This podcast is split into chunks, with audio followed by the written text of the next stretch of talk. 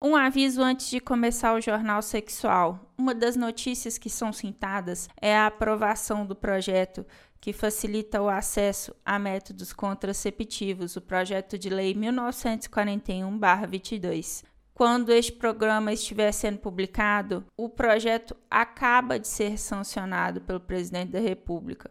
Ele se tornou a lei 14443/22 tendo sido publicada na edição do Diário Oficial da União na segunda-feira, 5 de setembro de 2022.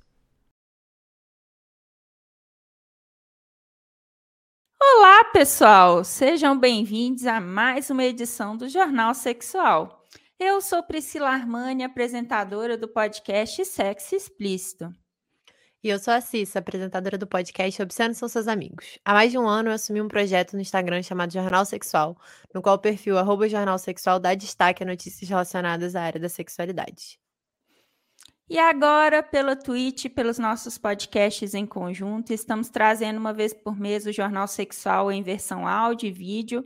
Nessa sétima edição, traremos as principais notícias dos meses de julho e agosto da área da sexualidade e que repercutiram muito. Então, vamos lá? Vamos! Nessa edição a gente vai falar bastante sobre abuso sexual, um assunto que infelizmente é frequente no noticiário relacionado à sexualidade, e é importante que vocês saibam para quem quiser escolher ir embora, tá tudo bem. Repercutiu bastante a notícia do anestesista preso em flagrante por estupro de vulnerável. Né? De acordo com o Correio Brasiliense, o médico anestesista Giovanni Quintela Bezerra, de 32 anos, estuprou uma mulher grávida no momento da cesárea, no Hospital da Mulher de São João de Meriti, na região metropolitana do Rio. O crime de estupro foi filmado por enfermeiras que estavam na sala do parto no momento, junto com outros profissionais e assistentes. O vídeo ao qual a polícia teve acesso mostra o homem colocando pênis na boca da paciente que estava sedada enquanto acontecia a cesárea. É triste, né? Essa notícia é muito triste, assim. E o Hospital da Mulher de São João de Meriti, ele é conhecido aqui no Rio, assim, mesmo, né, fora da capital, por ser um dos hospitais que a gente consegue acesso a aborto seguro, legal, de forma mais tranquila, com menos problema. Então, é realmente uma notícia muito desoladora, assim, porque é um hospital que eu usava muito de referência para falar quando alguém precisasse de algum serviço feminino. Fala, vai para o Hospital da Mulher, eles são muito bons lá, mesmo que seja mais longe, né, da capital. Então eu fiquei muito triste com a notícia, foi realmente assim desesperador. O mais é, triste dessa notícia, ela repercutiu muito, né, no noticiário e eu via muitas pessoas sem entender como que uma mulher é, em cesárea é, durante o parto poderia ser estuprada, porque as pessoas, eu acho, elas ainda associam muito estupro a penetração, né? É. Particularmente penetração pela vulva, né? Mas não é assim que funciona, gente. Felizmente, a legislação brasileira é bastante agora, né? Abrangente com relação a essa questão do estupro, ele não está restrito só à penetração não consentida né? A gente estava com uma mulher num momento mais vulnerável, né, possível, e esse cara cometendo esse abuso, é, as enfermeiras são de parabéns, porque se não fosse a coragem delas de filmar, é, esse cara não teria sido preso. E detalhe, é, elas filmaram ele porque, pelo que parece, ele era reincidente, ele fazia isso com frequência e muitos médicos é, disseram em depoimento para a polícia que eles suspeitavam porque esse anestesista dava muita anestesia, ele dava uma dose muito alta que não era necessária. Mas é, o engraçado disso é que os médicos achavam isso estranho, mas não faziam nada, não questionavam o anestesista, não falaram nada. Tipo, eles viam que o anestesista dava uma dose cavalar de sedativo, para a mulher nem ficar assim consciente do que estava acontecendo na hora do parto, e eles simplesmente se abstinham de falar qualquer coisa, o que só mostra como que a cultura da violência obstétrica é muito pesada aqui no Brasil. É uma coisa quase naturalizada, chega a ser assim absurdo. É. E é curioso, né, essa situação assim. Eu não sabia disso que os médicos tinham falado isso não. É, e é curioso isso porque a, a cultura da medicina, né, no Brasil, em muitos países, na verdade, nos Estados Unidos também, mas assim, no Brasil a gente sabe que é uma cultura muito é elitista mesmo, né? Tipo, parece que é um, ele, essa galera se junta como se fosse uma classe, não são uma classe, mas se entendem enquanto tal. E se protegem, assim. Então, existe muita dificuldade, né, dos médicos é, reportarem a si mesmos. E é curioso que tenham sido enfermeiras que tenham tido sangue frio, né? Muito sangue frio para filmar a cena e denunciar que é logo a profissão que está muito em conflito assim com os médicos no Brasil, quando a gente vê, né? Os enfermeiros eles fazem muita coisa, eles têm uma formação bizarra, assim, tão extensa e difícil quanto a dos médicos, muito mais mal remunerados, né? E geralmente são as pessoas que estão mais em contato direto com o paciente, estão mais trabalhando a questão do cuido, a questão de como é que a pessoa se sente, que são coisas que são muitas vezes, é... enfim, transpassadas pela medicina que acha que não importa. É, infelizmente, médicos, é, acho que a, o episódio da Covid mostra muito isso, né? Principalmente o comportamento do Conselho Federal de Medicina com relação à cloroquina, né? É, infelizmente, é uma profissão que, em muitos casos, acaba que o financeiro fala mais alto, né? E não é. necessariamente o cuidar do paciente, né? O que é uma é. coisa muito, muito triste. Bom, mas falando ainda de estupro de vulnerável, uma adolescente de 14 anos procurou a Polícia Civil no começo desse mês para denunciar o próprio pai por assédio sexual após ele pedir fotos dela de calcinha em Anápolis, que fica a 55 quilômetros de Goiânia. Ela também relatou que o irmão a estuprou na noite anterior quando ela foi dormir na casa dele. Em depoimento para a polícia, o pai admitiu que conversou com a filha por aplicativo de mensagem e pediu fotos dela só de calcinha. O irmão alegou que o estupro foi, na verdade, uma relação consensual, né? O que é uma coisa absurda, né? Não existe relação sexual consensual com uma adolescente de 14 anos, né? Eles não foram presos, o que eu acho bizarro, por falta de provas, segundo a Polícia Civil, mas a delegada do caso, Marisleide Santos, que está na investigação, diz que avalia pedir medida protetiva para a menina e mandado de prisão contra os parentes. Queria entender por que, que ela ainda avalia, sabe? Tipo, é, uma, é um, um caso, assim, bizarro, assim. É, é o tipo de coisa que você não tem, assim qual prova mais que eles querem? Na reportagem você vê prints da mensagem do pai. O pai admite que conversou com ela e pediu as fotos. Então, assim, sinceramente, é o tipo de caso que você fica pensando assim, mas por quê? Por que, que eles não foram presos? Por que, que ainda está avaliando mandado de prisão, né? É bizarro. É, e o que é muito triste dessa notícia é essa questão do. Quer dizer, a notícia toda é muito triste, mas assim, a questão do irmão estar tá presente junto disso, né? Tipo, tá sendo denunciado também, é muito assustador, assim, porque mostra muito como essa cultura do estupro ela é, é geracional, ela é passada pra gente historicamente. No Brasil, a gente tem essa cultura do estupro firmemente é, criada e repercutida constantemente. E esse menino tava, menino, garoto, sei lá, ele tava muito em parte reproduzindo aquilo que ele aprendeu com o pai, né? E logo nos meses dos pais que a gente está trazendo essa notícia, que é desesperador, que a gente já, eu já falei isso aqui antes, quantas vezes eu já falei isso, Pri? Mas a maior parte dos estupros que acontecem no Brasil são de pessoas conhecidas da família. A maior parte é de tio, pai, avô, padrasto, só gente assim, né? Então acho que esse é mais uma notícia. A gente todo mês vem aqui falar a mesma coisa, né? Aí é mais uma notícia que demonstra mais uma vez que a gente já tá dizendo que a situação é muito desesperadora, assim. E eu acho que para mim fica muito também de novo algo que a gente fala aqui sempre, a necessidade da educação sexual, né? Para essas pessoas poderem. Tipo, essa menina foi muito corajosa de ir na polícia denunciar, muito corajosa. É, mas esse garoto ele podia ter tido um futuro melhor, assim, ele podia não ter repetido esse padrão masculino babaca que o pai dele ensinou para ele, assim. Só que não dá para aprender isso dentro de casa, né? Porque foi onde ele aprendeu a ser assim. Então, a escola precisa também se posicionar nesse sentido, a sociedade civil como um todo, mas eu acho que a escola tem um papel muito importante, porque tá trabalhando com a galera de cidade. De poder mostrar para eles outras formas de se relacionar, né? Outras formas de fazer acontecer, especialmente os homens, assim. E ensinar a não estuprar, que é algo que no Brasil é necessário. Pode parecer óbvio, pode parecer fácil, mas não é. Eu acho que esse caso ele deixa isso muito claro, assim como as pessoas aprendem a serem abusadoras é, como uma segunda natureza, os homens brasileiros. E a gente tem que ensinar o contrário, a gente tem que ensinar a não estuprar. né? Bom, e a gente fala desses casos tristes e de abuso sexual que são muito frequentes no Brasil, né? E conforme confirmam os dados apresentados pela Pesquisa Nacional de Saúde Escolar, o PENTS, de 2009 a 2019, foram divulgados em julho pelo IBGE, Instituto Brasileiro de Geografia e Estatística.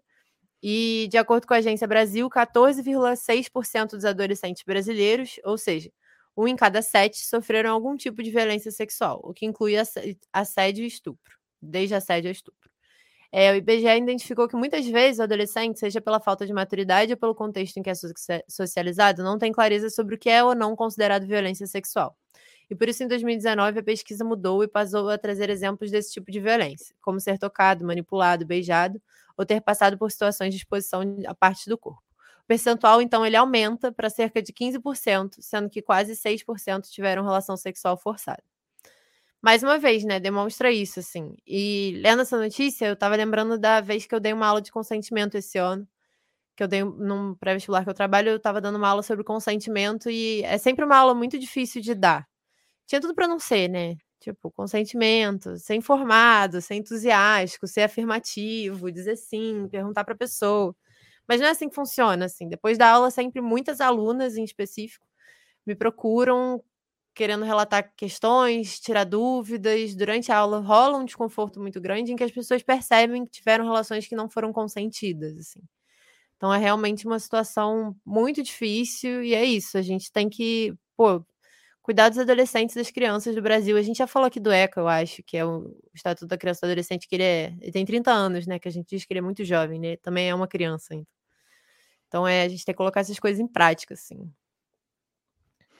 É, e parabéns para o IBGE por ter mudado né, é, a forma como faz a pesquisa, porque a verdade é que dizer é, ah, é, violência sexual ou usar termos que talvez não fazem parte às vezes do cotidiano das pessoas, quando a pessoa ela não tem maturidade, ela é muito jovem, os exemplos são a melhor coisa, né? Tipo, falar, ah, se você foi é, tocado sem permissão, você sofreu uma violência.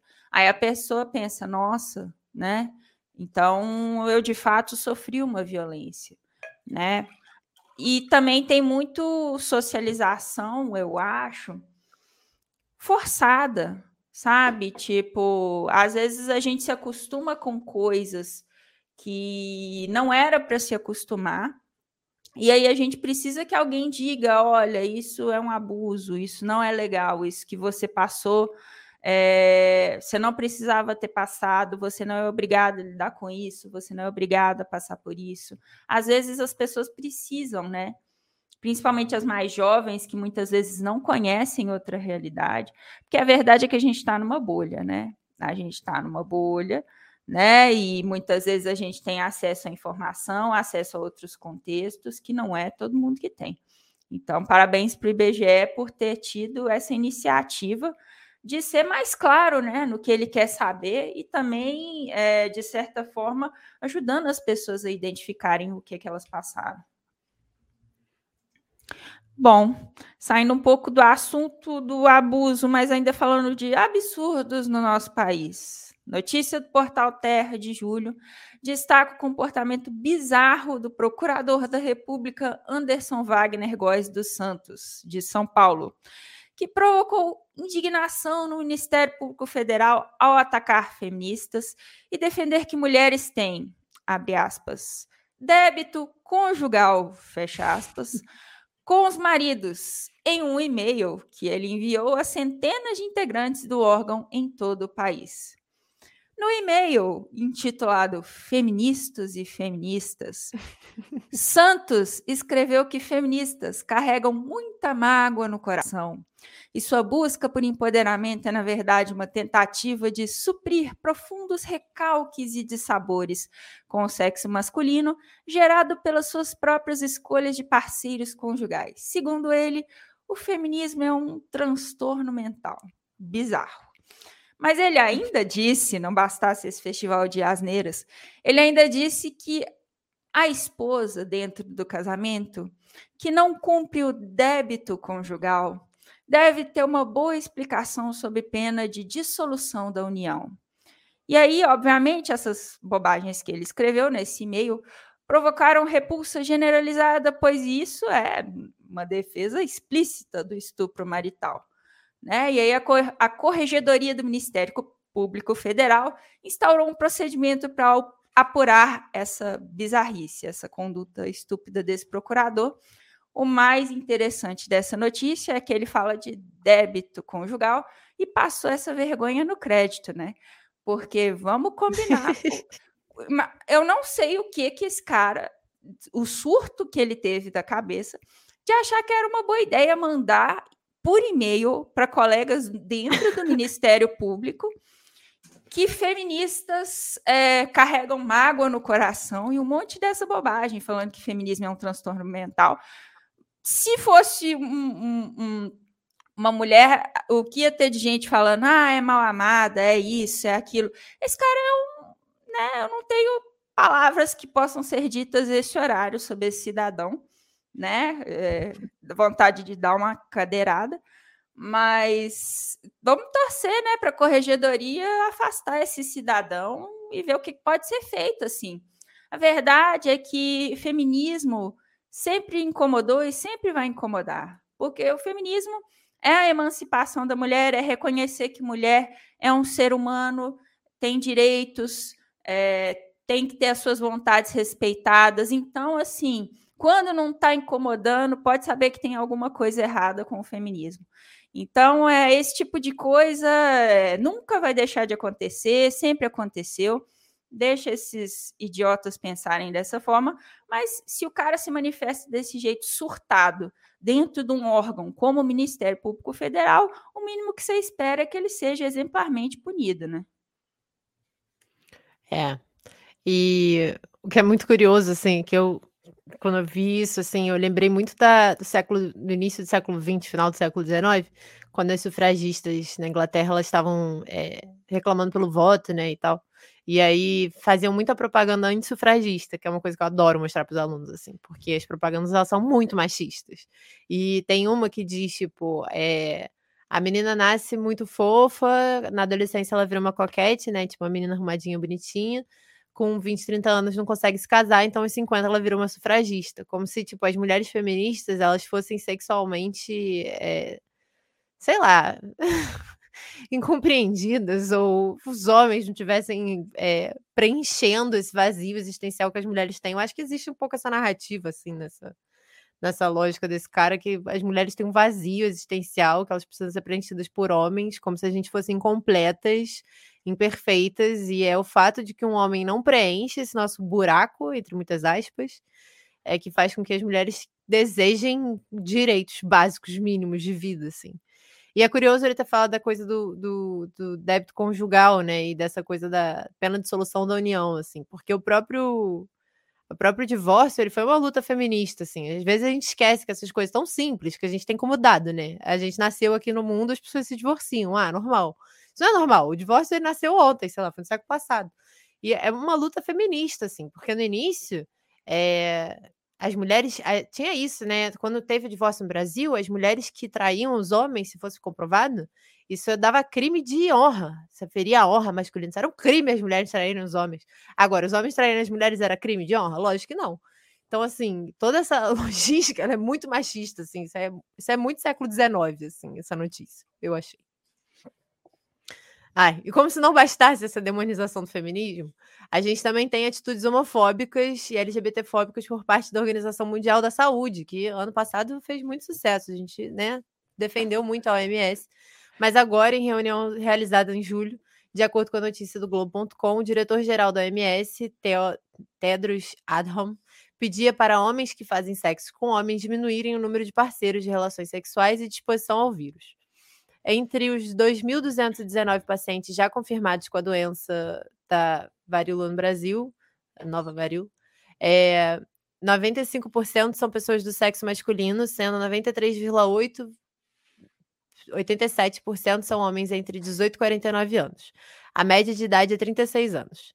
E de acordo com a OMS, a maioria dos casos notificados é de homens que fazem sexo com homens, grupo que inclui gays, bissexuais e outros. É, Também, assim, notícia bizarra, diretamente de 1980 pra gente, né? Quando saiu a AIDS, eu não sei se as pessoas sabem disso. Quando a AIDS foi descoberta, o HIV foi descoberto, as pessoas chamavam de doença dos 5H. Aí eram 5H porque eram hemofílicos, é, pessoas que usavam heroína, que é o seu nome, é, homossexuais, hookers, e tem mais um. Que eram os grupos, tipo, achava-se que só essas pessoas eram, eram propícias a terem isso. E é um pouco o problema que a gente teve com grupos de risco, né? O Drauzio Varela falou muito isso no início da pandemia de, de, Covid, que ele falava assim: não usem o termo grupo de risco, porque isso foi algo que a gente aprendeu com a, com a pandemia do HIV e da AIDS, que é um problema você dizer que certas pessoas são mais propícias. Porque todo o resto das pessoas olham e falam assim: não sou, portanto, dane-se. Sendo que não tem absolutamente nada a ver com a orientação sexual das pessoas, a varíola, sabe? Você pode pegar um ônibus lotado e pegar esse negócio. Então, assim, é, é um lugar, é uma atitude muito vexatória em torno do sexo, que é sempre algo que acontece quando as doenças são passadas sexualmente. Uma coisa muito vexatória no lugar de dizer não façam, especialmente vocês que não correspondem a essa expectativa é, cristã, reprodutiva, sabe? Então é muito triste que a gente vê isso se repetindo mais uma vez, né? Pela terceira vez já, desde 1980, aí, que a galera tá reproduzindo esse tipo de discurso. Então é, é é muito desesperador, especialmente um órgão como o Ministério da Saúde, que deveria saber disso. O Ministério da Saúde, não, desculpa, a OMS. Deveria saber disso. É, e o fato é que a nova varíola você contrai com contato. Contato. Então, quem tem contato? Todo mundo tem contato. Não são só pessoas LGBT que têm contato. Não são só pessoas LGBT que fazem sexo. Né? Da mesma forma que a Covid era pela respiração. Quem respira? Todo mundo, né? Então, lembrar a fala do Drauzio.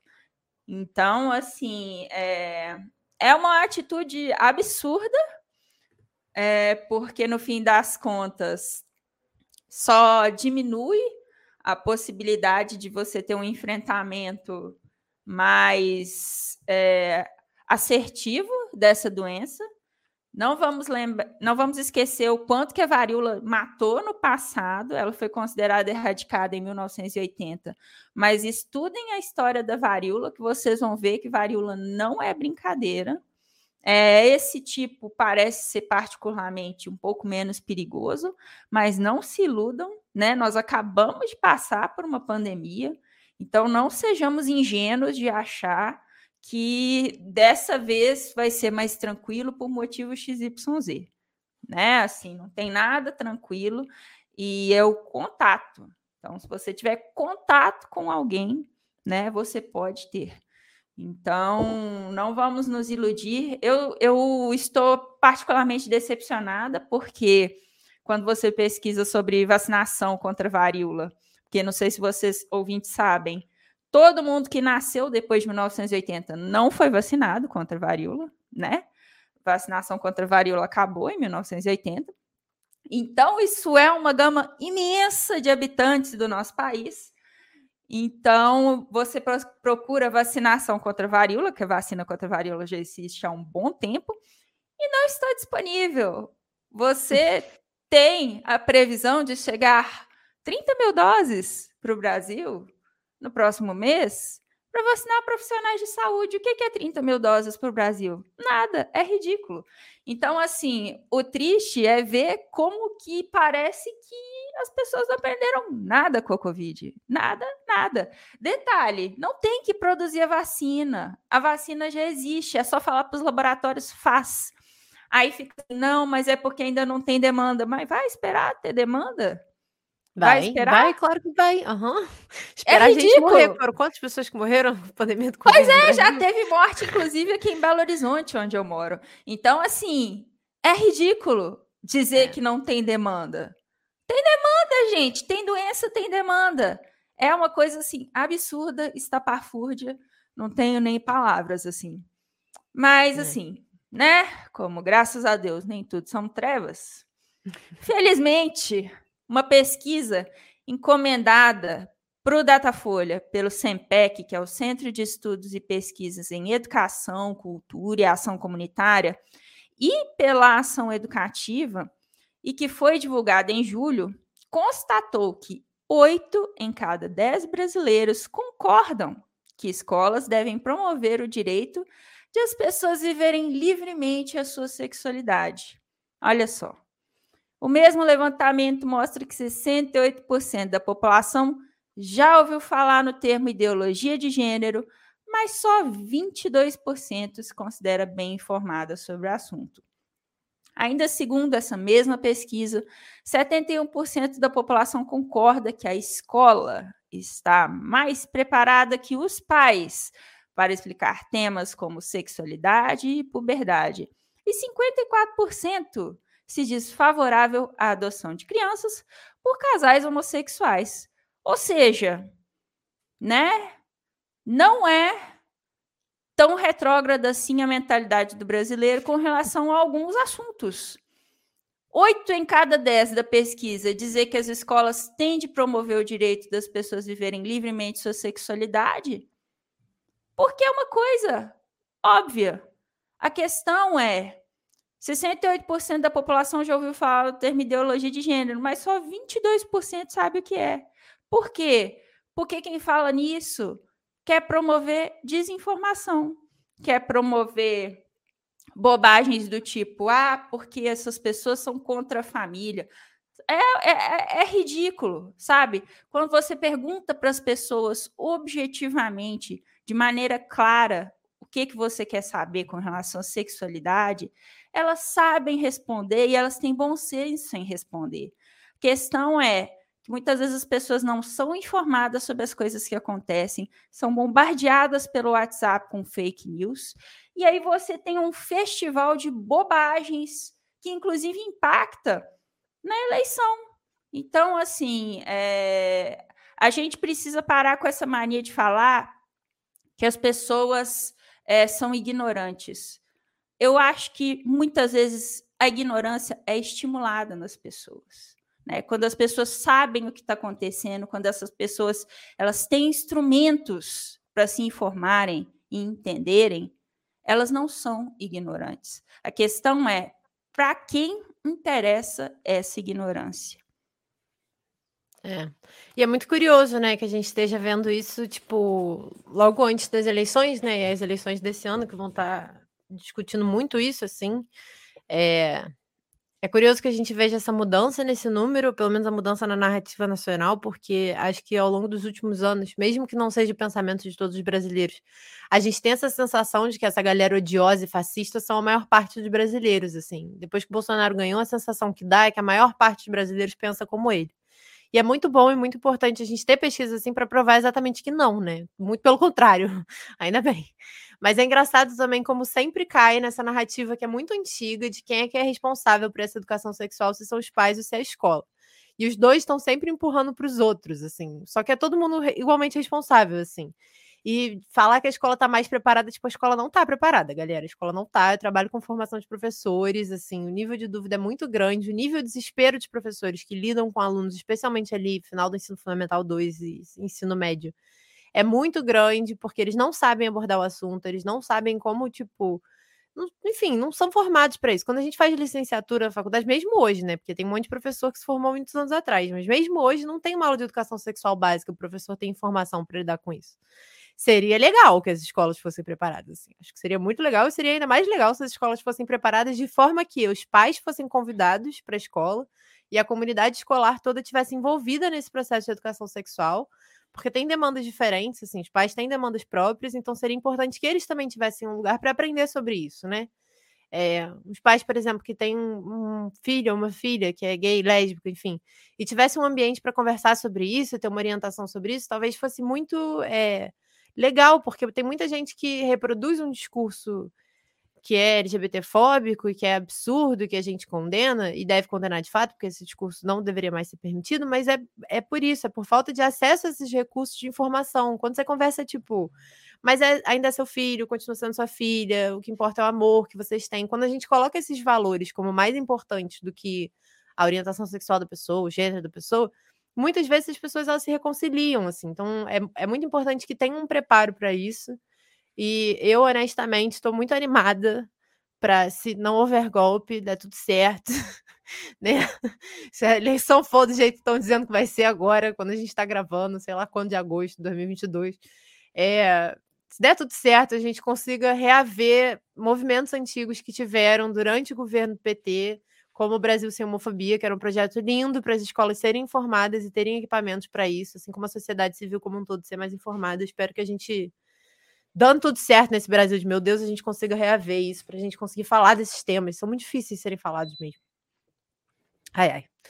Falando de eleição, inclusive, né? A gente, a revista Gênero e Número repercutiu em julho uma pesquisa realizada pelo Centro Feminista de Estudos e Assessoria, CFEMEA, que tenta entender como irão votar as mulheres esse ano, já que elas compõem 53% do eleitorado. 53%, galera, a maioria do eleitorado brasileiro. Segundo a pesquisa, muitas que votaram no Bolsonaro em 2018 declararam estarem arrependidas, ainda bem afirmam que votaram com a expectativa do novo e a ideia de que o país precisava de mudanças. Mas em 2022, o cenário é de dúvidas. Algumas se mostram esperançosas com a possibilidade do atual presidente deixar o poder, outras disseram se sentir frustradas pela falta de eternidade entre, entre ele e o Lula.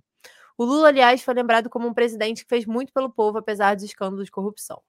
Para o CFMEA, ainda que as mulheres nem sempre relacionem aquilo que querem da política com o feminismo ou com um posicionamento de esquerda, a pesquisa mostra como as mulheres querem se ver representadas nos espaços de poder e estão atentas às quais candidaturas vão dialogar com as suas demandas cotidianas.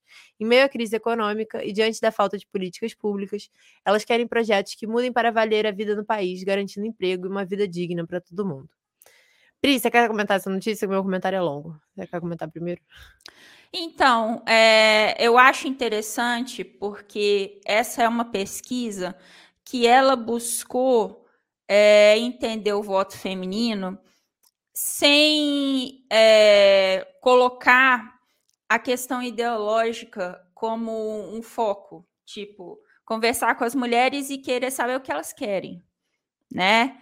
E aí é, a gente tem que entender que a gente vive num contexto que a esquerda é muito demonizada, o feminismo é muito demonizado. A gente tem mulheres de a notícia do procurador, é, né? Sim. E assim, é... as pessoas muitas vezes não têm clareza sobre o que é esquerda, direita e centro aqui no Brasil, porque é uma coisa meio confusa mesmo. A gente aqui do escopo partidário, a gente não tem uma divisão clássica como em outros países. E a gente tem a questão da regionalidade que é muito forte, por exemplo. No Rio de Janeiro, PDT muitas vezes é identificado como um partido ideologicamente mais à esquerda, principalmente por causa da figura do Brizola, que é um dos fundadores. Mas se você olhar em Minas Gerais, por exemplo, o PDT é um partido de direita em Minas Gerais. Então, é, tem essas questões também. Então, é, às vezes, você conversa com uma mulher e ela não se identifica como de esquerda, mas ela quer creche para o filho dela, ela quer uma menor jornada de trabalho para poder passar mais tempo com a família dela. E são pautas que encontram é, nos governantes, nos candidatos de esquerda, muitas vezes um eco, especialmente nas mulheres né, que estão se candidatando. Então, é, é tudo uma questão de procurar um candidato, uma candidata que tenha no seu plano de governo, nas suas falas, na sua construção, o que você busca, sabe? Então, é, às vezes a pessoa ouve tanto em noticiário ou do pastor que esquerda é o demônio esquerda é horrível, mas é no candidato de esquerda que estão contempladas todas as pautas que ela quer.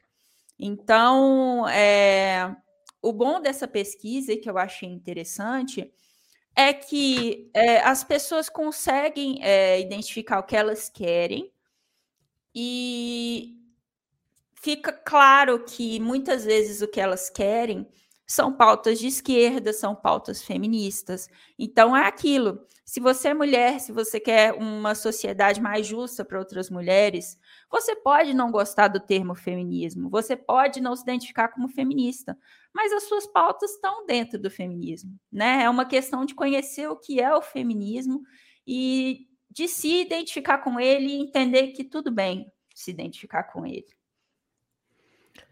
Eu concordo, Pri. E eu acho que não é só o feminismo, né? Eu acho que essa é uma questão também. São vários feminismos, né? Então, às vezes, eu não concordo com muitos feminismos, como liberal e radical, mas eu concordo com outros, assim. Então, também procurar nessa discussão que é a ideia de que todas as pessoas são iguais, não só as mulheres, mas né, todas as pessoas no mundo merecem direitos iguais. É, encontrar nisso o que é que você acha, acredita, assim. As pessoas liberais, enfim, vão se posicionar de uma forma liberal que eu não concordo. Mas existem outras formas de feminismo, né? E pegando o gancho do que a Pri falou, assim, de como essas pautas de esquerda estão muitas vezes alinhadas a demandas femininas, no geral, tem um livro maravilhoso, a gente já falou desse livro aqui. A Pri já comprou esse livro? Pri, já leu esse livro? O Porque é, eu tô no finalzinho, eu tô até com ele aqui. Viu? Ele é, esse livro, ele é incrível, Pri? Ele não é incrível? Sim. O mais Pô, engraçado é que ele, ele tem é, tudo que a gente discute e, e, o mais engraçado é que o tanto que o socialismo é demonizado, e aí é. a gente fica muito focado do tipo, ah, porque no socialismo você não pode comprar é, dois tipos de refrigerante diferente. Mas aí você vai ver o que tinha no socialismo, você não tinha dois tipos de refrigerante diferente, mas você tinha moradia gratuita. Minha prioridade vai ser morar bem ou comprar refrigerante? Sabe? Comprar refrigerante, porque o dinheiro te dá liberdade para você é, morrer de fome. É verdade, é bobajada. É, tem esse, então, galera, tem esse livro chamado Por que as Mulheres têm o Melhor Sexo sobre Socialismo. Já falei dele aqui em outros episódios. É, ele fala sobre argumentos a favor da independência econômica feminina, principalmente. Então, é um livro, assim, excelente. É um livro que é de uma pesquisa acadêmica, então ele tem muita pesquisa por trás, mas ele não é a pesquisa acadêmica, o que significa que ele é, tipo, reescrito de uma forma que é uma delicinha de ler. Eu li muito rápido. É, da Christian Gotze. É, é, pô, esse livro é muito bom. Fica a recomendação, assim, ano de eleição. Eu acho que é um livro que merece ser lido. A gente já tá chegando nas eleições, né? Então tem que me correr agora para ler ele. É um livro muito bom. E falando sobre eleições, assim, um comentário que eu queria fazer é um pouco a questão de como é que eu tenho visto a discussão das eleições esse ano, porque a gente tem falado muito sobre o cargo de presidente, né? E aí, de fato, a gente não tem nenhuma mulher aí representando pautas que a gente concorda, e é, a eleição de presidente esse ano vai ser caótica e importante, então, enfim, a gente, a gente tem que lutar para esse Bozo sair. Mas existem outros cargos que têm bastante disputa no momento, até porque tem se falado poucos, né? Então, esse ano, além de presidente, a gente vai votar deputado estadual, deputado federal, senador e governador. Aí, eu queria falar um pouquinho sobre essas coisas, porque acho que é uma coisa que a gente, sei lá, nem sei se aprende na escola, mas enfim, se aprende, esquece. Os deputados federais estaduais e os senadores são dos legislativos, ou seja, a galera que cria lei, basicamente. E o governador e o presidente são do executivo, que é basicamente a galera que, a partir das leis que existem, das coisas que têm que ser feitas, fazem as coisas acontecer, em tese. Né? É, e aí o presidente, ele acaba tendo muito foco, porque ele acaba sendo um posicionamento grande do país, ele, enfim, é, é, sanciona ou não sanciona leis, ele nomeia ministros e tudo mais, mas ele precisa do Congresso para funcionar. E o Congresso ele é formado da Câmara dos Deputados e do Senado, basicamente. Então, se a gente quiser que o Lula governe, tendo em mente que o Lula vai ganhar, né? Ou então, enfim, é que se tiver golpe, nada disso que eu tô falando valeu para nada, mas vamos fingir que o Lula ganhou.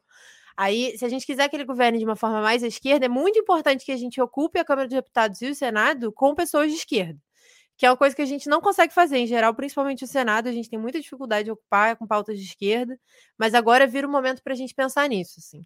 E é importante a gente pesquisar os candidatos de, direito, assim, não só os candidatos, mas o partido onde eles estão é, colocados, porque no Brasil a gente tem uma coisa chamada voto proporcional, né?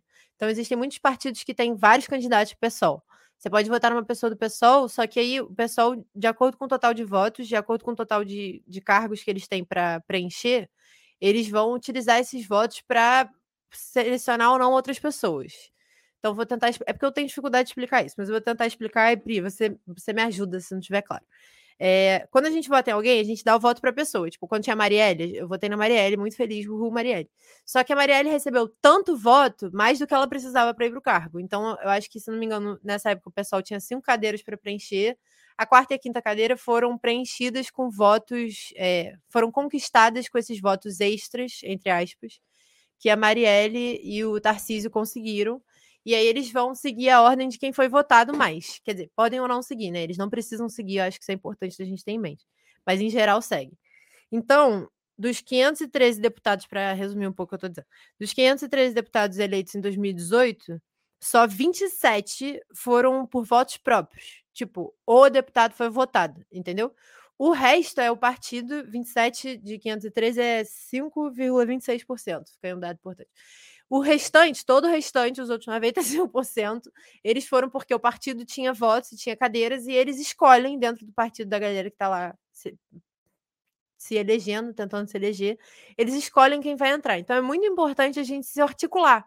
Porque o que acontece hoje nessa democracia burguesa que a gente vive é que a gente acha que o voto é o único momento de democracia que a gente tem, então vira essa coisa festa da democracia, quando na verdade a gente pode se articular de outras formas, mas mesmo nessa festa da democracia, a gente pode se articular, pegar a galera que a gente conhece, falar, você tá votando em quem? Vota nos deputados do partido que você gosta que não vão receber tantos votos. Vota em gente que tipo, você conhece o programa do, do, da, pessoa que você está votando, da pessoa que está no partido com ela, porque as pessoas vão entrar também. Então, quando a gente dá um voto para uma pessoa específica, tipo o Carlos Bolsonaro, tá, para a galera que votou no Carlos Bolsonaro, elegeu um monte de outras pessoas do partido dele, que não necessariamente pessoas concordavam com as pautas dele, né? No caso, a gente não concorda com nenhuma, mas é um exemplo. Então, enfim, fica aí esse momento que daqui a pouco estão chegando as eleições, a gente só fala dos presidentes, é importante a gente pensar nas outras galerias aí que vão se candidatar para a gente estar tá muito bem informado, muito afiado.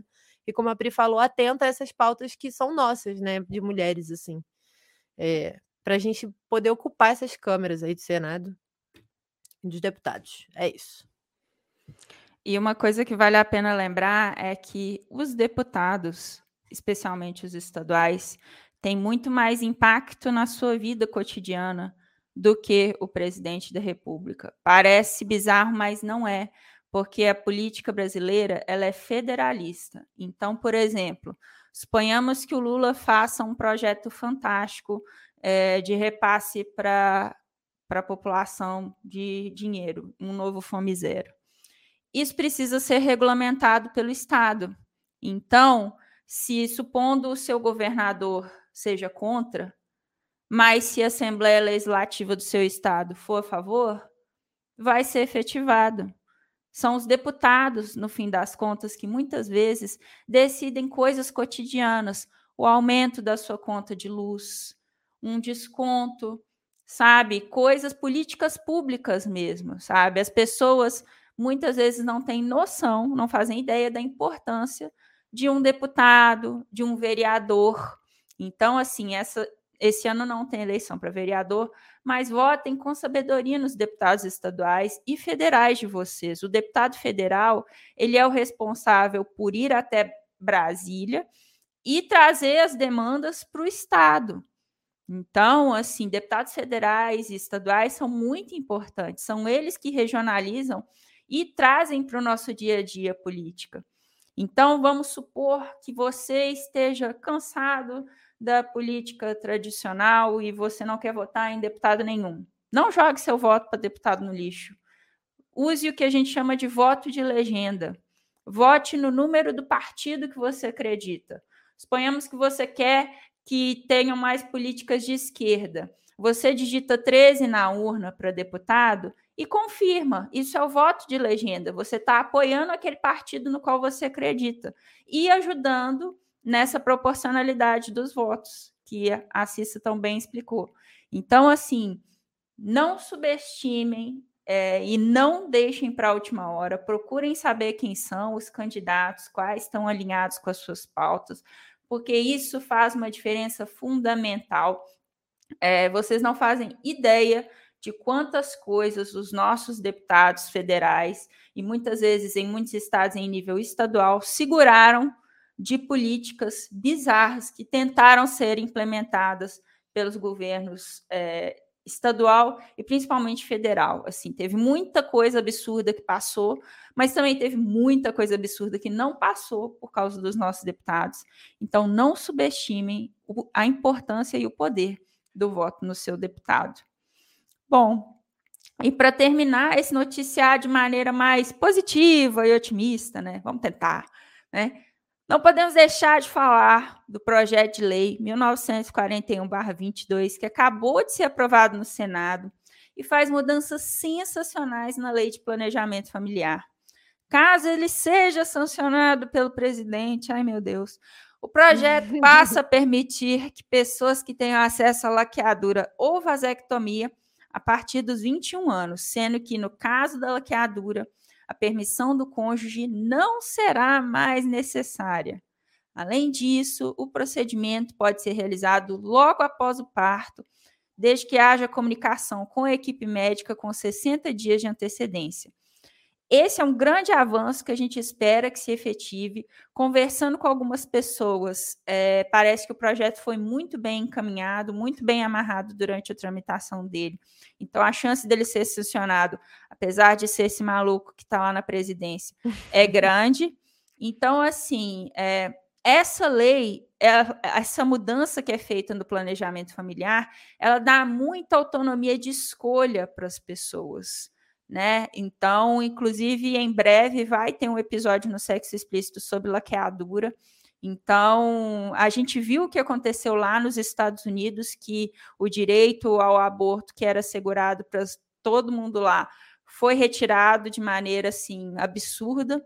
Então, ter, ter, autonomia sobre os nossos corpo, corpos é muito importante. Laqueadura, vasectomia, o planejamento familiar é fundamental. Então, assim, só nos resta torcer, porque esse projeto ele passou pela Câmara dos Deputados, ele foi aprovado no Senado, e agora ele vai ser sancionado. É o que eu estava falando, né? Surgiu o projeto de lei, aí ele foi aprovado pelos deputados, aí depois ele foi aprovado pelos senadores, e aí agora ele vai para a presidência da República. Essa é uma iniciativa que vem lá de trás. Então, assim, votar consciente em todos os âmbitos, não só para presidente, é fundamental. É. é. só algumas curiosidades assim, interessantes, que essa questão da, da permissão do cônjuge é sempre um problema, né? Porque hoje em dia o que acontece, antes, se essa lei não for efetivada, vai continuar da forma que está hoje. Quem pode fazer a laqueadura e vasectomia no SUS é quem tem mais de 25 anos. No caso da laqueadura, se você tiver menos de 25 anos e tiver dois filhos, ou permissão do cônjuge, você pode fazer. No caso da vasectomia, só se você tiver menos de 25 anos e dois filhos. Aí você pode fazer também. Só que o que acontece é, em tese, chegou 25 anos, não tem mais isso de filho, cônjuge, dane-se, é só chegar no SUS e falar, gostaria de fazer, por favor. Mesmo com essa lei passando, dizendo, porque hoje em dia, se você tem mais de 25 anos, você não precisa de permissão do cônjuge. Mesmo com essa lei passando, você tendo mais de 21 anos, vai acontecer a mesma coisa que acontece hoje, que é boa parte dos médicos do SUS tem medo de fazer laqueadura, porque eles têm medo de uma repressão. Então, mesmo a pessoa que é casada, eles podem pedir esse tipo de coisa, ou eles podem se recusar a fazer, porque eles podem dizer que as pessoas se arrependem. No caso das laqueaduras feitas pelo SUS, só 10% é a taxa de arrependimento, que é uma taxa bem baixa, para você parar para pensar, né? Uma pessoa em cada 10, então é uma taxa muito baixa. E esse problema ele vai continuar existindo, assim. Essa lei é legal, a gente espera que ela seja sancionada, a gente está aqui comemorando, mas esse problema vai continuar existindo porque a gente precisa também de recursos para o SUS, para que as pessoas sejam preparadas, para que o, o qual o nome? A palestra que a pessoa escuta. Se você quiser fazer uma laqueadura, uma vasectomia, você tem que ouvir uma palestra para ouvir sobre todos os adventos incríveis da reprodução familiar que você está abrindo mão. Então, assim, tem que ter um preparo melhor para essa palestra de como é que ela é conduzida, de como é que a sessão com o psicólogo é feita pelo SUS, porque tem todos esses procedimentos, assim. Mas é muito bom, de fato, que a gente esteja diminuindo para 21 anos, porque 25 é um número absolutamente arbitrário é, a maior parte das coisas no Brasil você pode fazer com 18, né? Você pode votar com 16, o restante quase todo com 18. Eu acho que tem poucas coisas que são com 21. Agora, 25, assim, é um número aleatório que decidiram. Então, isso é muito bom que a gente descendo para um número que é socialmente concordado. E é isso. Muito bom, galera. Mais alguma coisa, Pri? É isso. Não, é isso. Acho que podemos encerrar. Tá bom. Pessoal, essa foi mais uma edição do Jornal Sexual em áudio e vídeo, com as notícias de julho e agosto comentadas para vocês. Quer saber mais sobre a nossa iniciativa? O Instagram do projeto é arroba, jor... arroba Jornal Sexual. Manda as DMs notícias da área de sexualidade que vocês achem relevantes para a gente comentar. Essa edição estará disponível em breve no feed do meu podcast Sexo Explícito e também no feed do podcast da Cissa, Obscenos São Seus Amigos. Só procurar pelo podcast dela no seu aplicativo musical favorito e o Instagram é arroba Obscenos São Seus Amigos, tudo junto. E você também pode ouvir o Jornal Sexual no feed do podcast Sexo Explícito. Só procurar por Sexo Explícito Podcast que você acha. No site sexoexplicitopodcast.com.br tem todas as informações. Não deixem de acompanhar o Jornal Sexual pela Twitch TV, twitch.tv barra Explícito Podcast com O mudo. Esperamos que vocês tenham gostado da edição de hoje e nos vemos daqui a um mês. Tchau! Tchau!